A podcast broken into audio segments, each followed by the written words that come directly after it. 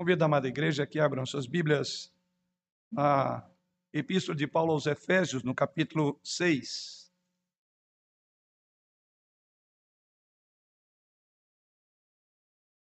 Epístola de Paulo aos Efésios, no capítulo 6, os primeiros versículos deste capítulo. Assim diz o Senhor através da sua infalível e sua inerrante e inspirada palavra. Filhos, obedecei a vossos pais no Senhor, pois isto é justo. Honra a teu pai e a tua mãe, que é o primeiro mandamento com promessa, para que te vá bem e sejas de longa vida sobre a terra. E vós, pais, não provoqueis vossos filhos a ira, mas criai-os na disciplina e na admoestação do Senhor. Que o Senhor nos conduza por meio desta passagem na meditação que teremos essa noite.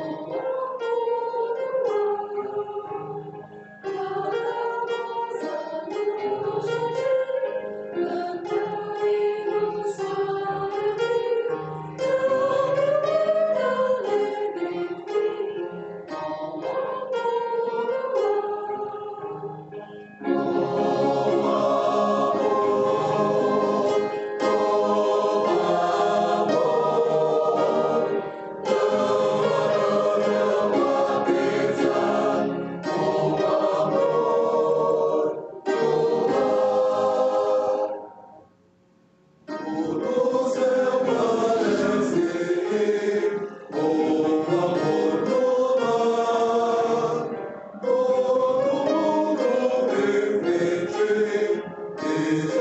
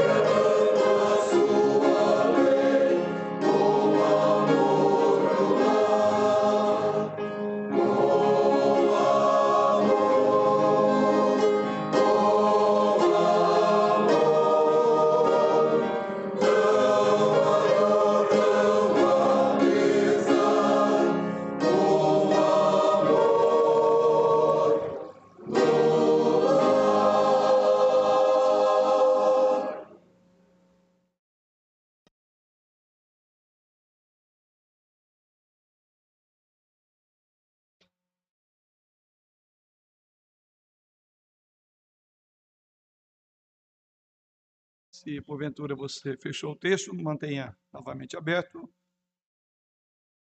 Isso de Paulo aos Efésios, no capítulo 6.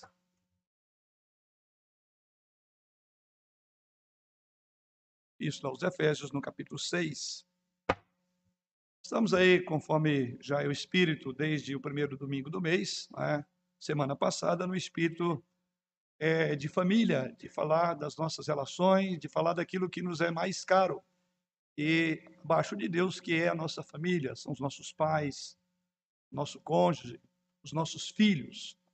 E ainda hoje também celebramos aí durante todo o domingo, e eu creio que até a razão porque encontramos alguns, alguns bancos um pouco esvaziados é efeito colateral, por assim dizer, destas festividades. Muitos filhos aproveitaram essa ocasião para passar um pouquinho de tempo com o seu pai, com a sua mãe, e assim, é, para homenagear, para mostrar uma deferência, um respeito. E, por certo, esse foi um dia carregado aí de lembranças, de recordações, de poesias, de almoçar juntos, de presentes. Mas eu diria que o melhor e o presente mais esperado e as mamães é, têm no coração é exatamente o tema dessa noite: é obediência. Esse é o nosso tema. É assim que Paulo começa no texto que os irmãos, no verso 1, Filhos, obedecei a vossos pais no Senhor, pois isto é justo. Depois ele prossegue dizendo no verso 2: Honra a teu pai e a tua mãe, que é o primeiro mandamento com promessa. E ele conclui dizendo: Para que te vá bem e sejas de longa vida sobre a terra. Então, quando olhamos para o texto sagrado, encontramos aqui a preocupação de Paulo numa área tão singular, tão elementar, que é o respeito, que é a boa ordem num contexto que muito precisa dela, que muito precisa de respeito. E aliás, Paulo diz para que te vá bem. E não há dúvida disso. Mas eu diria para que a família vá bem, é necessário que essas coisas estejam bem claras, bem estabelecidas. A passagem que vemos essa noite fala sobre obediência que os filhos devem ao Senhor através dos seus pais, naturalmente, conforme o apóstolo Paulo mesmo diz. Aqui então está a obediência do filho ou dos filhos, é, que na visão do apóstolo Paulo tem algo que é muito mais do que obedecer para não se dar mal na vida. Obedecer para que você possa ser uma pessoa recompensada naquilo que a sua obediência trará. Não é apenas uma questão de ter filhos que não te envergonhem porque são desobedientes não é uma questão de não passar vergonha a você quando estiver fora de casa, no supermercado, dando birras, que saibam comportar quando estão na escola, para que você não seja chamado à escola e ali é, reflita que o teu filho é um desobediente. Paulo não está tratando aqui de obediência no sentido de que para que você não passe vergonha na vizinhança, que pode pensar que não tem pais em casa para educar os filhos. Ainda que a boa educação, ainda que a obediência levará, consequentemente, a resolver esses problemas, esses vexames, que a gente chama de vergonha alheia, que muitos pais passam.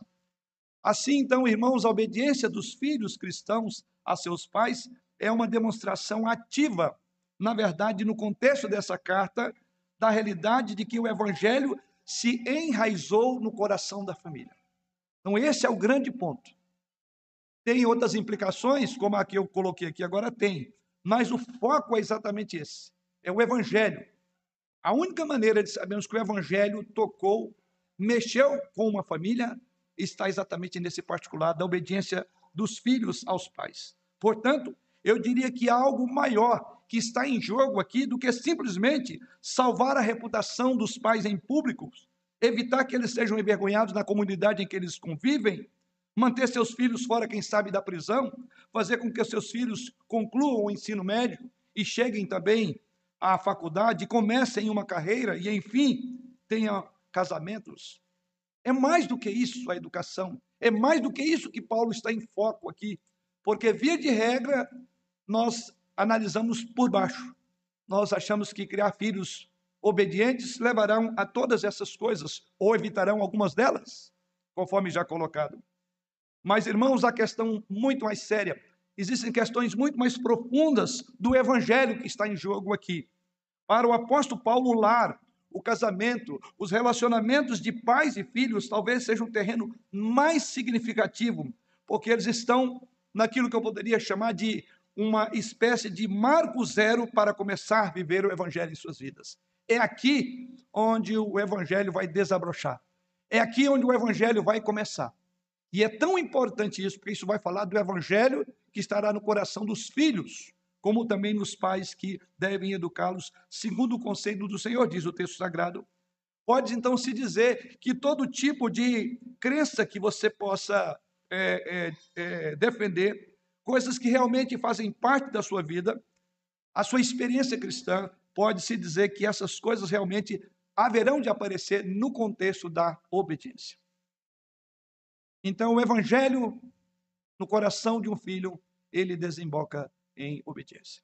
E por que que nós já tivemos a oportunidade no primeiro domingo, quando falamos sobre esta passagem, ou particularmente sobre o versículo 18, e não vos embriagueis com vinho, e falo agora do capítulo 5, e não vos embriagueis com vinho no qual há dissolução, mas encher do Espírito. Então, aqui é uma vida conduzida pelo Espírito Santo. Então, aqui é sob a égia, sob a direção, sob a orientação do Espírito Santo, vidas no lar haverão de cumprir cada um seu papel, quer sejam os esposos, como diz o apóstolo Paulo no verso 25 do capítulo 5, sejam as esposas no versículo 22 do mesmo capítulo, e agora sejam os filhos no capítulo 6, o partir do verso, ou mesmo senhores lá no versículo de número 5. Ou seja, o texto dessa noite fala de evangelho, o evangelho que se desemboca, o evangelho que se percebe na obediência. Então, significa dizer que eu quero falar aqui a filhos crentes, filhos que de fato um dia professaram a sua fé em Jesus, ou as nossas crianças que já começaram seus passos na vida cristã. Então, fala você também, pequenino na igreja, que deve a obediência ao seu papai e à sua mamãe. Vejamos bem, duas considerações pretendemos fazer essa noite com base nessa passagem.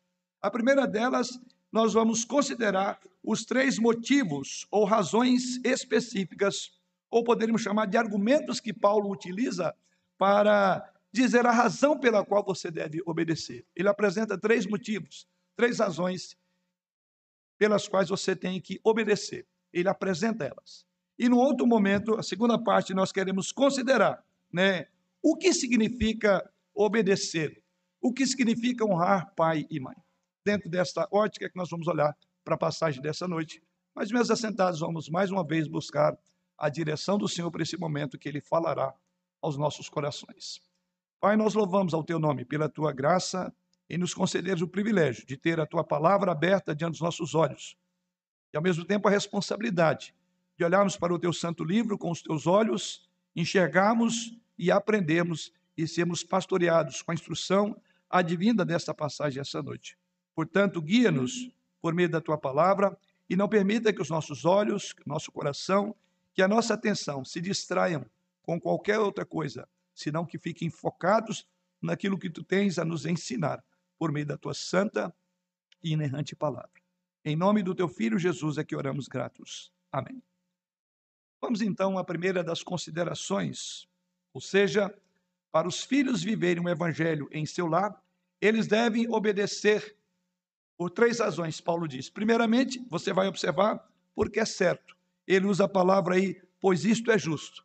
A segunda razão que Paulo vai colocar, pela qual você deve obedecer, ele vai dizer porque é uma ordem. Porque ele mesmo diz lá no verso de número 2, citando o quinto mandamento: honra a teu pai e a tua mãe. E a terceira razão que Paulo soma essas duas primeiras é o fato de que a promessa, porque ele mesmo diz, é o primeiro mandamento com promessa. E aí, naturalmente, referindo ao primeiro, ao quinto mandamento, quando Deus assim ordenou ali em Êxodo capítulo 20, versículo 12. Então são as três razões. Vamos então enxergar, conforme o próprio Paulo diz, as razões, as motivações que você e eu temos para obedecermos aos nossos pais. Vamos a elas. A primeira delas, Paulo diz no verso 1: Filhos, obedecei a vossos pais no Senhor, pois isto é justo. A primeira razão que Paulo coloca é que a obediência aos pais está enraizada numa ordem natural. A primeira razão para que eu e você obedeçamos, vocês, que todos nós que somos filhos, é a ordem natural, a ordem criada por Deus. Ou seja, Deus, quando criou no universo, já colocou ordem em todas as coisas. E essa é algo, esse é algo que é natural. Daí porque Paulo usa a palavra justo, que poderia ser traduzido, é natural. Ou seja, é de se esperar. É uma expectativa natural que qualquer pai, qualquer mãe tem, é que os filhos obedeçam. A obediência aos pais está enraizada, então, naquele aspecto natural. Deus estabeleceu na criação que deve haver a devida deferência à autoridade designada por ele. E, antes de tudo, essa autoridade designada por Deus é expressa na deferência, honra e obediência que os filhos devem aos pais. Então, a primeira coisa que Paulo coloca no nosso texto para encorajar ao, a obediência é que os filhos cristãos devem obedecer porque é a coisa certa a fazer é aquilo que se espera que faça. E, consequentemente, é importante, já que é assim, que esses filhos, e aqui fala os filhos crentes, né? que esses filhos, embora o mandamento é para toda a humanidade, porque o decálogo não foi feito para crentes apenas, mas para toda a humanidade, mas Paulo está falando aqui à igreja, ele está falando aqui aos filhos crentes, e de nós, e de vocês, crentes, filhos crentes, é onde mais devemos esperar, porque é algo natural em outras palavras, Paulo está pedindo que façam isso, não simplesmente porque Deus ordena, e ele vai colocar isso, mas ele diz isso é a ordem natural. E quando você deixa de obedecer, você está violando um preceito, uma ordem natural. Essa ordem natural está embutida no seu coração. Todo filho sabe que deve obedecer. Não precisam dos pais explicarem. Daí porque é importante ressaltar nesse ponto que nós pais nunca devemos vindicar que temos autoridade pelos nossos filhos, porque, com base no que Paulo falou, é um pressuposto natural. É difícil você ver quando os pais estão lutando para convencer os filhos de que eles têm autoridade para administrar, para governar, para disciplinar, para mandar. Não precisaria. Então, quando no seu lar, na sua casa, você tem que explicar a sua autoridade, já algo está errado, porque Paulo diz isso é natural. Voltando à nossa palavrinha no texto, pois isto é justo, isto é natural. Ou seja, isso Deus embutiu no tecido da criação, Deus embutiu isso no coração dos nossos filhos. Então, deveríamos gastar muito menos tempo para justificar por que nós estamos mandando, mas relembrá-lo de que eles foram criados com algo natural. Dentro, o senso deles já dizem isso, que eles têm que obedecer. E é isso que Paulo diz, é a primeira razão pela qual. Obedecer porque é a coisa certa. Obedecer porque é a coisa certa a fazer, porque todos sabem disso. Você sabe que é a coisa certa fazer isto, porque as pessoas do mundo inteiro fazem isso. Não importa a sua cultura, não importa o seu idioma, não importa a sua origem, todos reconhecem que os pais devem ser obedecidos por seus filhos. Todos. Mesmo na nossa sociedade, que está, lamentavelmente, colocando os valores de ponta cabeça, ainda é um princípio natural. Por mais ímpio que seja a pessoa, os pais vindicam para os seus filhos, sem nenhuma instrução bíblica, de que eles devem obedecer. É a primeira argumentação de Paulo. Obediência aos pais está enraizada na ordem natural da criação. A obediência aos pais está é, entretecido no tecido da criação de Deus. Aliás, é com base nisso que Paulo vai desdobrar isso lá na primeira carta aos Romanos, na carta aos Romanos, falando ali da obediência à autoridade, e ele diz lá: a autoridade é ministro de Deus para o teu bem. Ora, se Paulo, naquele contexto, está falando que a autoridade civil é uma bênção de Deus, ela foi instituída por Deus, o que dirá então dos pais? Por isso que quando as autoridades têm dificuldades de conduzir a nossa nação, a ordem, a lei, e não virar uma anarquia, é uma evidência clara de que os lares e de que os filhos fracassaram em entender que é um princípio natural da nossa natureza, obedecer pais. Mas Paulo não para por aí. Paulo prossegue Em segundo lugar, Paulo também coloca que a obediência aos pais, ela também é ordenada por Deus. Veja isso no versículo 2: honra a teu pai e a tua mãe, que é o primeiro mandamento com promessa. Então, a segunda coisa que Paulo diz aqui, como é, é, instrumento para convencer, por assim dizer, para encorajá-lo a obedecer, é aquilo que ele coloca no versículo 2, que a obediência dos filhos não é apenas baseada na criação natural, aquilo que está no tecido social da nossa sociedade, mas porque Deus ordenou explicitamente. Então, Paulo soma o argumento das coisas naturais, é de se esperar, e ele agora coloca algo mais. Ele diz, mas também porque Deus mandou. O que significa dizer que, embora seja natural a obediência, não devemos questionar obedecer, mas a nossa rebelião, a nossa natureza tem levado-nos a desobedecer, a desobediência. Então, por isso Deus colocou lá um mandamento. Então, em segundo lugar, é por isso que Deus manda que você obedeça. Em outras palavras, que Paulo está dizendo, a ordem expressa de Deus é que os filhos obedeçam aos pais. E assim, o ponto de Paulo é que os filhos cristãos devem obedecer aos seus pais, porque Deus ordenou isso em sua santa e inerrante palavra. E aqui Paulo vai fazer uma citação de um dos mandamentos. E eu quero que você olhe lá no capítulo 20 de Êxodo, que é o mandamento citado por Paulo no versículo 2 do nosso texto essa noite. E ali, o quinto mandamento, ele cita para nós aqui. E o quinto mandamento diz lá: honra teu pai e tua mãe. Mas eu quero que você continue no capítulo 20, porque é algo que eu quero chamar a atenção. Ora, Paulo, quando ele chama a atenção para dizer é algo natural de se esperar, mas por outro lado Deus ordena, e aí Paulo cita o quinto mandamento. Se você perceber comigo, você olhará aí a partir do versículo 1, que esse quinto mandamento é citado no versículo 12 de Êxodo capítulo 20. Mas você perceberá que quando você olha para esse grande mandamento de obedecer aos pais, você perceberá que esse é o primeiro mandamento seguindo de quatro anteriores. Mas chama-nos atenção, porque quando você vai perceber o que é dito nesses quatro mandamentos, de que, que ele trata? É aquilo que Jesus Cristo dividiu o decálogo em duas partes. Quando perguntaram para ele qual era o maior mandamento, ele diz: Amarás a Deus de todo o teu coração, de toda a tua alma e de todo o teu entendimento quatro primeiros mandamentos. E os outros seis mandamentos é uma expressão de amor ao próximo, como a ti mesmo. E observe, isso é curioso, é extraordinário. A, a maneira como você enxerga, você observará que o primeiro mandamento fala aí sobre é, não ter outros deuses além do Senhor. O segundo mandamento diz não adorar a Deus através de imagens de escultura. O terceiro mandamento é sobre honrar o nome de Deus. E o quarto mandamento é sobre honrar o dia do Senhor.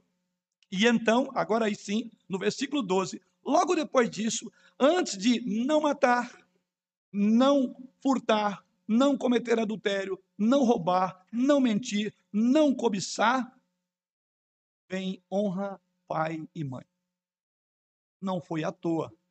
Isso não foi colocado na ordem aleatória, até mesmo porque esses mandamentos foram escritos diretamente pelo dedo de Deus.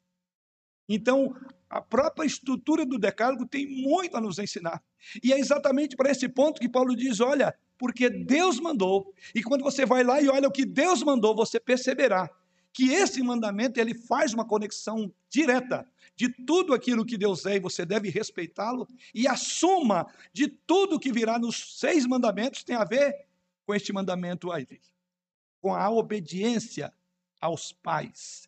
É por isso que esse mandamento foi colocado aí. É por isso que Paulo diz que Deus ordenou. Portanto, a posição dos pais é instituída por Deus. E a sua autoridade repousa no fato de que eles estão ali por causa do Senhor, esses pais. E é isso que Paulo chama atenção quando diz Deus ordenou que fosse assim.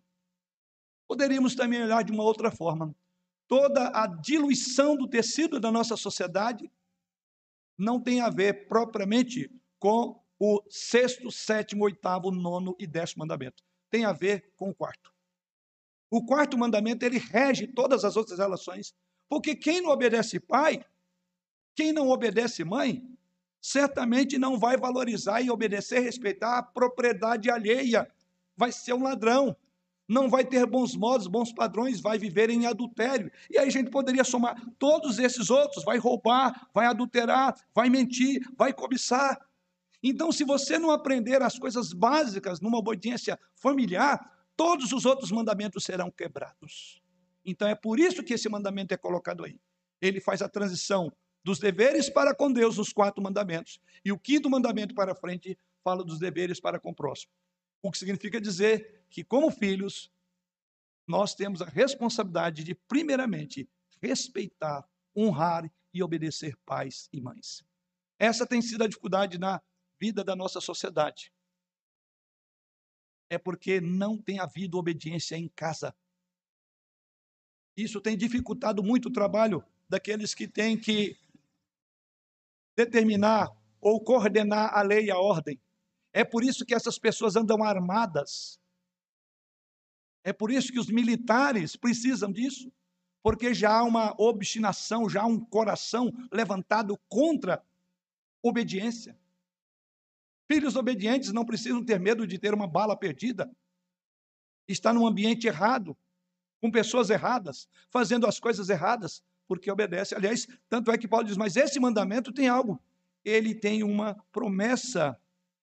Então, os pais nunca devem referir-se à sua própria autoridade, mas indicar quem atribuiu a autoridade a eles. Deus, por meio da sua palavra, porque ele ordena que se obedeça. Mas Paulo soma a esse argumento um terceiro e último argumento, que está no próprio mandamento. Ele diz: honra teu pai e tua mãe, verso de número 2, que é o primeiro mandamento com promessa. E qual é a promessa? A promessa, ele diz no verso de número 3, para que te vá bem e sejas de longa vida sobre a terra. É a terceira argumentação de Paulo. A obediência aos pais, ela é também recompensada. Então você observa comigo, você tem que obedecer porque a ordem natural das coisas diz que é assim. Nenhum filho tem dificuldade de entender, porque está no coração dele a ideia de obedecer. Deus já colocou assim. Segundo lugar, porque Deus manda que você obedeça. E em terceiro lugar, Paulo diz aí que é o primeiro mandamento com promessa. É algo extraordinário quando ele usa essa expressão. Então, Paulo continua e dá mais um argumento e você vê isso no final do versículo 2. Então ele nos diz aqui que a obediência dos filhos não se baseia apenas no que essencialmente é certo, ou aquilo que é, é revelado na próprio ato criador. Não se baseia apenas na ordem expressa de Deus nas Escrituras, no mandamento, mas também é acompanhada por uma promessa graciosa. Olha que promessa graciosa você tem aí, filho, para que te vá bem, diz o verso de número 3 e sejas de longa vida sobre a terra. Aqui está a promessa, para que te vá bem e sejas de longa vida sobre a terra. Com isso, então, Paulo está citando o quinto dos dez mandamentos, como já vimos, e ele diz que os filhos, então, devem honrar pai e mãe, porque há uma promessa. O que Paulo está dizendo é para que as coisas vá bem na sua vida, para que as coisas deem certo, mesmo aqui e agora elas tendem a ser melhor para você, filho, quando você obedece o seu pai e a sua mãe. Esse é um princípio bíblico geral para as relações humanas. Quando você vive no caminho de Deus, isto é, em geral, o caminho para uma vida feliz e plena. Quantos filhos vivem amargurados, vivem com problema, com cara feia, porque não aprenderam algo elementar? É a obediência que traz alegria, a obediência traz prazer. É exatamente nessa mesma linha do que Paulo diz, que é o primeiro mandamento que com promessa, que Provérbios de Salomão, no capítulo 4, versículo 10, Salomão ali nesse Provérbios, do capítulo 4, verso 10, temos aqui um pai falando com os seus filhos, observe aí, e ele então diz exatamente a mesma coisa que Paulo está dizendo, e o que esse pai chega a, a, conversando com seu filho, e ele diz aí no verso de número 10, ouve filho meu, e aceita as minhas palavras, Olha aí, e se te multiplicarão os anos de vida. Então podemos dizer que Paulo está aqui parafraseando, ou o autor aqui parafraseando o princípio do mandamento. Ele diz aí, para que te vá bem, ou seja, é, te multiplicarão os anos de vida, vida longa, para aqueles que obedecem. Nessa mesma linha, agora no capítulo 10 de Provérbios, versículo de 27, também nos é dito: o temor do Senhor prolonga os dias da vida, mas os anos dos perversos serão abreviados. o temor do Senhor, que se expressa em obedecer pai e mãe, diz Salomão, prolonga os dias da tua vida, mas os anos dos perversos serão abreviados. De modo geral, normalmente viver a maneira de Deus, é isso que Paulo está dizendo, é o caminho para uma vida feliz, para uma vida plena. Quando confiamos em Jesus, quando nós cremos em nossa que a nossa obediência aos seus mandamentos é algo bom, é algo agradável, então nós começamos a conhecer. Nós vamos ter contentamento no dizer das Escrituras, nós vamos ter alegria, vamos gozar de paz. É tudo que nós mais queremos, tudo que é de bom. E o texto diz que quando você obedece, essas coisas acontecerão. Você começará a ser uma bênção também para outras pessoas ao seu redor. Porque uma pessoa abençoada é uma bênção também. Não é assim que as pessoas veem, falam como você é um filho obediente, ou muitas vezes revela o caráter dos pais. Olha, eu tenho uma profunda admiração pelos seus pais, não conheço, mas pelo seu modo educado de ser, pelo seu modo obediente. Então você não só será abençoado, mas um filho que obedece, ele é uma bênção. Ele é uma boa propaganda de um lar que teme ao Senhor. Veja, então todos são é, é, beneficiados com a obediência. Lembre-se do que o Senhor Jesus Cristo disse aos seus discípulos quando eles tiverem cumprido tudo o que haviam de cumprir, de cumprir. Ele diz: Vocês fizeram, mas tudo isso vocês eram obrigados a fazer. Em outras palavras, isso nos lembra que é a graça de Deus em seus mandamentos. Em outras palavras, Deus não tinha que colocar isso, por assim dizer, não foi obrigado. Então é uma graça. Como toda a ideia de graça, é um favor imerecido. Deus simplesmente poderia ter dito: faça e pronto, eu mandei, acabou. Talvez essa é uma palavra que você ouviu muito da sua mamãe e do seu papai. Eu mandei e acabou, ponto. E quando o papai e mamãe disserem isso, lembra? Eu não vou discutir por quê. Porque é natural. Porque o que o papai e mamãe estão tá dizendo é o óbvio. Eu não vou rebelar também por quê? Porque Deus também mandou eu obedecer. Eu não vou rebelar contra a obediência também por quê?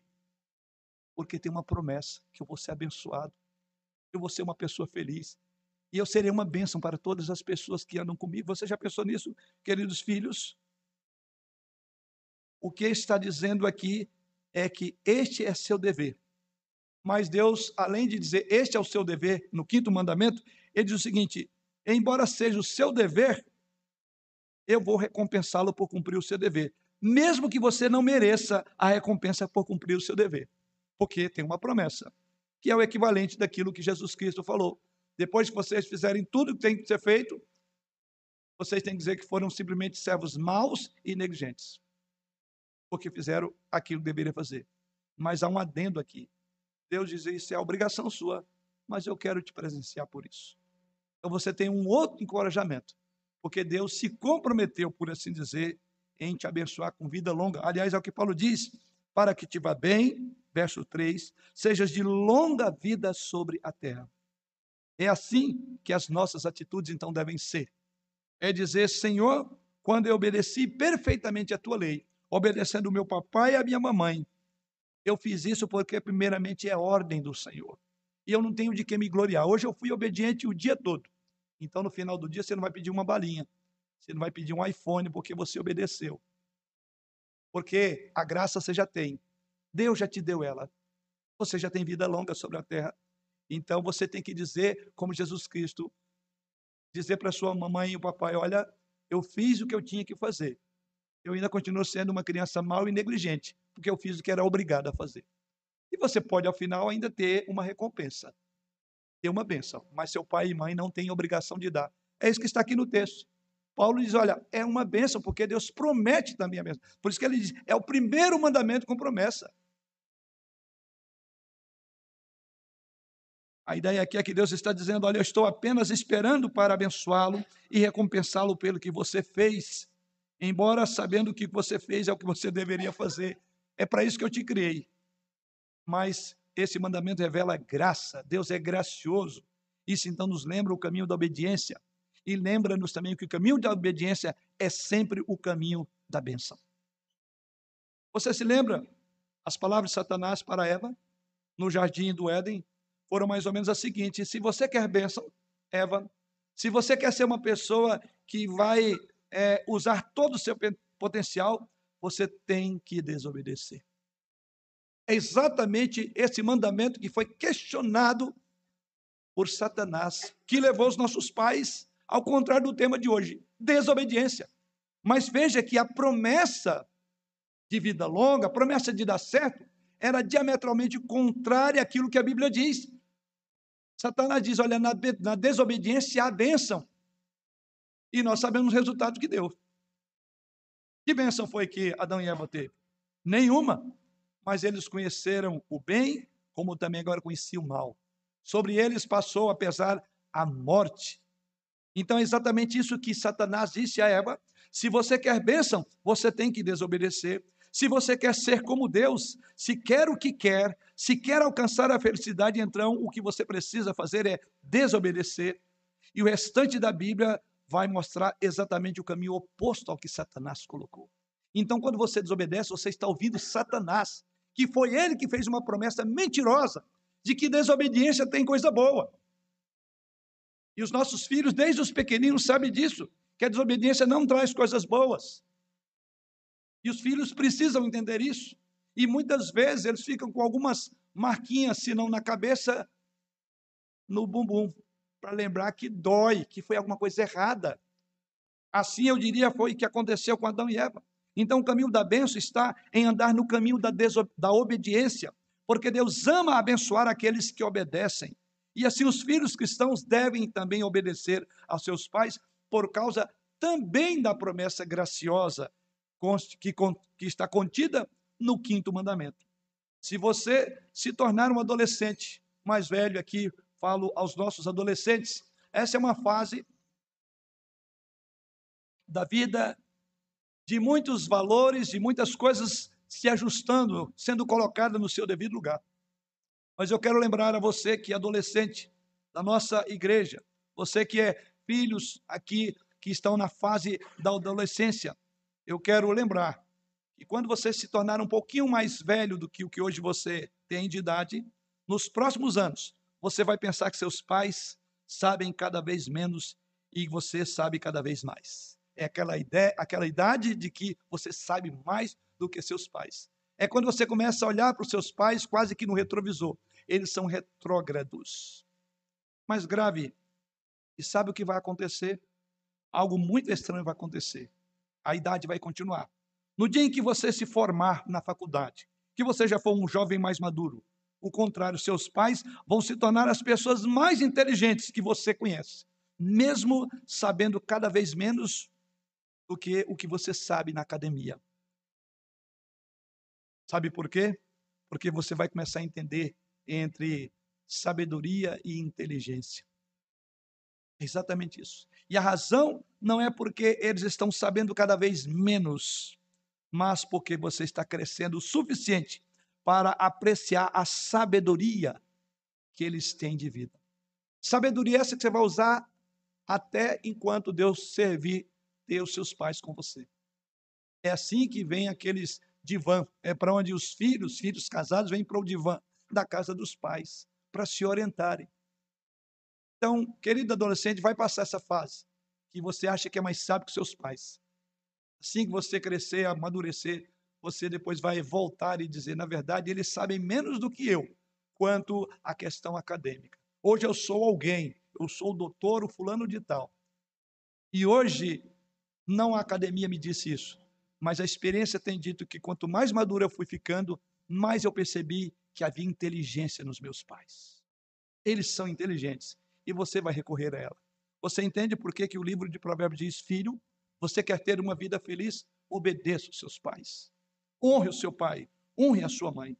Somos então trazidos para a comunhão da igreja local, onde também somos cercados por outros cristãos, por outras famílias que também nos nutrem em sabedoria, em compaixão, em paciência, em coragem. Então nós começamos a cuidar melhor, porque entendemos que é nesse ambiente da obediência é que tem uma reciprocidade de famílias que cuidam dos filhos. Que bênção então é esta. Isso está aqui para que te vá bem e sejas de longa vida sobre a terra. Mas a quarta reflexão nossa. Agora, já que consideramos que Paulo apresenta os motivos pelos quais você deve obedecer, porque é algo natural, é algo que se espera, todo mundo já nasce com esse senso de respeito, porque tem o pai e a mãe. É algo que Deus ordenou no seu mandamento. E com esse mandamento vem uma promessa. Depois de Paulo colocar aí exatamente essas questões, mas a pergunta é: o que é isto? O que é obedecer, pai? O que significa isso? O que a palavra obedecer do versículo 1 significa? Veja que Paulo usa duas palavrinhas. No versículo 1 ele usa a palavra obedecer. E no versículo 2 ele usa a, a expressão honrar. Obedecer significa colocar-se sob a voz de quem tem autoridade sobre você. No caso, a voz dos seus pais. Quando seus pais dizem alguma coisa, os filhos colocam-se sob a orientação, colocam-se debaixo da voz, coloca-se debaixo da ordem que foi dada. Vemos no início do versículo 2 que Paulo agora tem em mente honrar. Ele fala de obedecer, depois ele fala de honra devido aos pais. E quando Paulo fala em honrar, ele usa a expressão do Antigo Testamento, ou seja, conforme o quinto mandamento, que já abordamos brevemente aqui. Então a pergunta é: qual a diferença entre obedecer e honrar nossos pais? O que está envolvido em honrar papai e mamãe? Primeira coisa, o que você pode olhar é a expressão honrar. Essa palavra aqui traduzida, honrar pai e mãe, que é a palavrinha que está lá no Antigo Testamento, honrar, e é isso que Paulo trouxe lá do quinto mandamento, honrar na língua original termo hebraico tem a sua raiz em duas palavras, em peso e em valor. A, a, a, etimologia da palavra vem dessas duas ideias, de algo de peso e algo que tem valor. É a mesma palavra frequentemente usada para a glória de Deus, em referência ao Senhor. Então, glorificar ao Senhor é atribuir maior peso, maior significado para Ele, a quem Ele é, por quem Ele é e o que Ele faz. Quando a Bíblia fala de glória do Senhor, significa atribuir a Ele o lugar mais alto, porque Ele é digno de honra. A ideia de valor, que é a palavrinha aí no original. O oposto de glorificar a Deus é tratá-lo com leviandade, é desprezar a Ele, é desprezar os seus mandamentos, é tornar os seus mandamentos como coisas insignificantes. Seria o oposto de honra. Juntamente com a ideia de peso, vem também a ideia de valor, que é a raiz do significado da palavra grega para honra, que é a ideia de ouro, de prata, alguma coisa que são metais pesados e valiosos. E é nesse contexto que é dito que um homem valioso, ele é vale o seu peso em ouro. Então essas duas ideias, aplicando então aos pais, a, a, do texto que está lá na língua original. Como nós aplicamos essa ideia? Aplicando aos pais, honrar é ter uma atitude de respeito por eles. Uma atitude de respeito que decorre do fato de que os valorizamos muito. Eles nos são muito caros. E da contribuição que eles deram em nossa vida. É um valor inigualável. É o valor que se paga por uma mãe ter gerado você no ventre dela. Você tem algum valor que você pode pagar por isso? Você consegue mensurar isso? Então é a ideia essa atitude, honrar nossos pais, é atribuir então um alto valor, é a ideia de peso, de valor, de dignidade. Essa atitude de respeito, essa atitude de autoestima resultará em ações amorosas. Quem respeita, quem honra, obedece. Quem honra tem atitudes amorosas para com seus progenitores. A motivação para fazer isso deve ser agradar e glorificar ao Senhor Jesus. Agradar e glorificar o Senhor Jesus, que foi o primeiro a dar exemplo. A Bíblia diz que ele foi obediente aos pais. Jesus, pense nisso. Um filho pode submeter-se à vontade de seus pais sem tê-los em alta consideração. Seu motivo, muitas vezes, para a submissão pode ser egoísta, pode ser manipulador, pode ser a sua, o seu desejo da troca. Eu citei ainda há pouco aqui, né? Vou obedecer porque eu vou ganhar uma balinha, vou obedecer porque tenha em mente aí que eu vou ganhar um iPhone. Não é este o motivo. Você não está honrando a Deus. E muito menos aos seus pais. As Escrituras revelam-nos que a obediência de um filho deve originar-se da autoestima que tem por seus pais. A honra é por aquele princípio que Paulo colocou lá em primeiro lugar, é algo natural. Respeito é algo natural. Daí porque falamos naquela ocasião aqui que um pai, quando tem que justificar por que ele está mandando, tem alguma coisa errada na mente do filho. Ele não entendeu um princípio natural. Em outras palavras, obedecer aos pais ou colocar-se sob orientação da voz deles, respeitá-lo, reverenciá-lo, tê-lo em honra, tê-los em consideração e tratá-los com dignidade como pessoas especiais colocadas por Deus, isto é honrar. E é exatamente isso que Paulo diz: honra a teu pai e a tua mãe. Certamente, então, queridos filhos, honrar pai e mãe incluirá sim a obediência, mas essa responsabilidade acarreta muito mais do que obediência. Grave, primeiramente, os filhos deverão dirigir-se a seus pais com respeito, sem grosseria, sem sarcasmos ou querer ridicularizá-los. Lembra que eu citei ainda há pouco o adolescente? Eles chegam à idade da vida que ele acha que ele é mais inteligente, que o pai e a mãe já estão ultrapassados. Ah, é? É até você crescer, para você entender que a sabedoria não se adquiriu no banco da faculdade, das escolas, e muito menos porque você é mais novo, que tem força e vigor, que você está por dentro. Não é isto.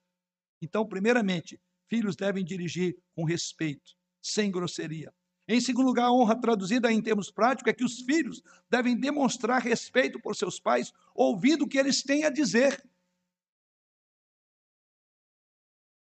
O escritor de Provérbios, mais uma vez, agora lá no capítulo 23, versículo 22, aconselhou o filho da seguinte forma: Ouve a teu pai que te gerou, e não desprezes a tua mãe quando vier a envelhecer. Ouve a teu pai que te gerou, e não desprezes a tua mãe quando vier a envelhecer. Por que, que ele colocou isso? Porque é a tendência de todos nós. Vai ficando velho, a gente vai descartando. Que coisa mais terrível. Que dor mais profunda no coração de pais que, por natureza, deveriam esperar a obediência, o respeito. Tudo isso tem a ver com a palavrinha honrar. Os filhos honram seus pais, por fim, ajudando-os naquelas tarefas do lar que têm que ser feitas diariamente uma palavrinha que a gente vê em todas as casas. Eu não sou a sua empregada. Eu não sou o seu empregado. Porque, lamentavelmente, os filhos, como não bastasse tanto desgaste emocional, saúde física dos pais, principalmente das mães que labutam maior tempo dentro de casa, de tantas atividades, ainda tem que discutir a questão de fazer tarefas diárias. Isso é honra. Quando você diz que não vai fazer, que você não quer fazer, saiba, você está fugindo do padrão normal. É aquele padrão que Paulo colocou como as bases. É algo natural. Não é por favor, é faça. Se tem que negociar, se tem que falar duas vezes, já quebrou o princípio da honra. Você não honrou pai e nem mãe. Mas honrar os pais ou mães significa mais do que isso. Uma última colocação aqui. O Antigo Testamento, a honra devida aos pais era entendida não somente como respeito e reverência, conforme coloquei, mas também como sustento financeiro em tempos de necessidades. Vale a pena ressaltar isso. Os filhos honravam os pais sustentando-os financeiramente quando estes ficavam mais velhos e necessitados. E o Senhor Jesus Cristo, num dada ocasião, repreendeu os judeus. E aí você abra comigo aí Mateus capítulo 15, e aí Jesus Cristo repreende os judeus porque estavam deixando de cumprir o quinto mandamento, deixando de cumprir a honra para com os pais. E se você observar bem, você notará que a razão pela qual eles estavam desonrando o quinto mandamento é porque eles estavam dando dinheiro para o templo, para a igreja, em vez de ajudar os pais idosos. Aí você diz: espera aí, mas não é a igreja que vem primeiro? Veja o que é dito nesse texto. Os fariseus, diz o texto aí, estavam ensinando que um homem poderia declarar como corban, que é a expressão do texto aí, que é a parte dos seus bens com as quais eles deveriam ajudar seus pais. Então é dito aí que eles estavam declarando como corban. O que significa isso no texto? Significa que aqueles bens estavam sendo dedicados ao Senhor e assim, entre aspas, santificado. Então não poderiam ser usados para sustentar os seus pais. A pior parte, inclusive, dessa tradição dos fariseus era que o homem que assim declarasse os seus bens como corban, ou seja, dedicado para a igreja, então não posso usar para ajudar meu pai, poderia fi, ficar com esses bens. Ou seja, ele não entregava os bens na igreja, ele ficava. Então era uma maneira dele chancelar, assegurar que ele não daria o dinheiro aos pais porque era corban dedicado ao Senhor, mas na verdade era para o bolso dele. E ele não ajudava o pai. É fácil de ver que o ponto dessa tradição era simplesmente evitar a responsabilidade de uma pessoa para com seu pai e mãe em idade adiantada. A reprovação de Jesus Cristo, vocês podem ver no final do texto. Então, a reprovação de Jesus Cristo a esses fariseus ilustra claramente que a responsabilidade por honrar pai e mãe também incluía assistência financeira quando necessitada dela.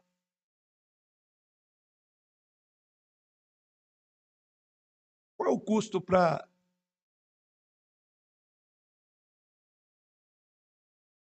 desde a geração de um bebê no ventre da mãe até a idade adulta, até entregar no altar para o futuro esposo ou a futura esposa.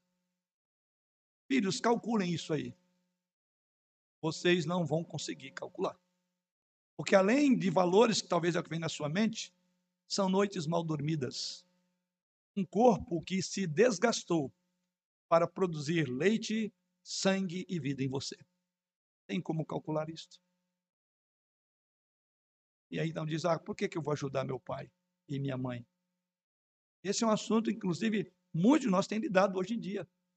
Os pais envelhecem, acabam vivendo jogado pelos cantos. Tive o privilégio de ter meu pai até os 96 anos, minha mãe até os 95. E uma das coisas que mais nos assustava, e olha que somos uma família de nove filhos, era ver meu pai e minha mãe definhando sem ter com que ajudá-los. Bem verdade, no contexto de uma família grande, isso ajudou bastante o rateio entre todos nós. Mas nunca faltou a dignidade que eles precisaram e tiveram uma vida longa, 96 anos, de um lado e 95. E sei que muitos de nós aqui têm feito, como usa a expressão das tripas do coração, porque entendemos que isso é justo, isto é natural. Em outras palavras, o mandamento não termina ou ele só termina quando o seu pai e a sua mãe forem embora. Quando não estiverem mais aqui, você tem que honrar até a morte. É até lá. E não pensa que é caro, não. Se você fizer a conta o contrário, o custo de um filho é muito mais caro do que uns breves 5, 10, 15 anos que às vezes os filhos vão ter que ajudá-los. Proporcionalmente, basta fazer o cálculo. Estou sendo bem é, não digo racionalista, é, estou sendo bem materialista aqui. Mas é porque eu quero dizer que faz parte do contexto bíblico a assistência aos pais. Também é uma prova de respeito. Para concluir, para as nossas crianças, crianças lembrem que Jesus deixou-nos o seu próprio exemplo de ser um filho submisso. Lá em Lucas capítulo 2, versículo 25, vejam crianças, onde nos é dito que ele foi com seus pais a Jerusalém e ao voltar para Nazaré, nos é dito que ele era, abre aspas, está aí no texto, versículo 51, ele era-lhes submisso em tudo. Ou seja, o Senhor Jesus Cristo obedeceu o seu papai e a sua mamãe. A sua, os seus pais. E você deve fazer o mesmo. Sabe por quê? Ele diz: aqueles que me amam guardam os meus mandamentos. E o mandamento de Jesus para você é obedeça o papai e a mamãe. Então você tem um grande modelo. Eu diria aqui que seria a quinta ou a quarta argumentação, vimos três, mas a, quinta, a quarta poderia dizer: Jesus foi obediente. E Jesus tinha muitos motivos para questionar Maria e seu pai, porque eles eram pecadores. Certamente eles tinham falhas, e Jesus viu isso. Mas o texto diz que Jesus era-lhes submisso. Uma das maneiras de você saber que ama Jesus Cristo que você é uma criança cristã é honrando o papai e a mamãe. Mas para os demais, algumas aplicações. Primeiro, não se deixe influenciar, queridos filhos, pelos amigos que propagam ideias de liberdade como essencialmente um desafio às autoridades constituídas, especialmente aos pais. Geralmente, esse falso conceito de liberdade no contexto em que os nossos filhos vivem acaba em desacato, em desobediência. Não ouça os seus amigos. Não se junte a eles para falar mal do seu pai e da sua mãe. Não leve as suas queixas, as suas dores, as suas angústias na obediência ao seu pai para uma roda de escarnecedores. Não é o lugar onde você será inspirado a obedecer, mas busque nas Escrituras. Em segundo lugar, procurem ter uma vida cheia do Espírito Santo. Procurem andar perto de Deus. Talvez você tenha dificuldade em obedecer aos seus pais, não porque eles sejam quadrados, mas porque vocês, quem sabe, estejam andando longe de Deus. Porque o texto diz que é justo e é natural.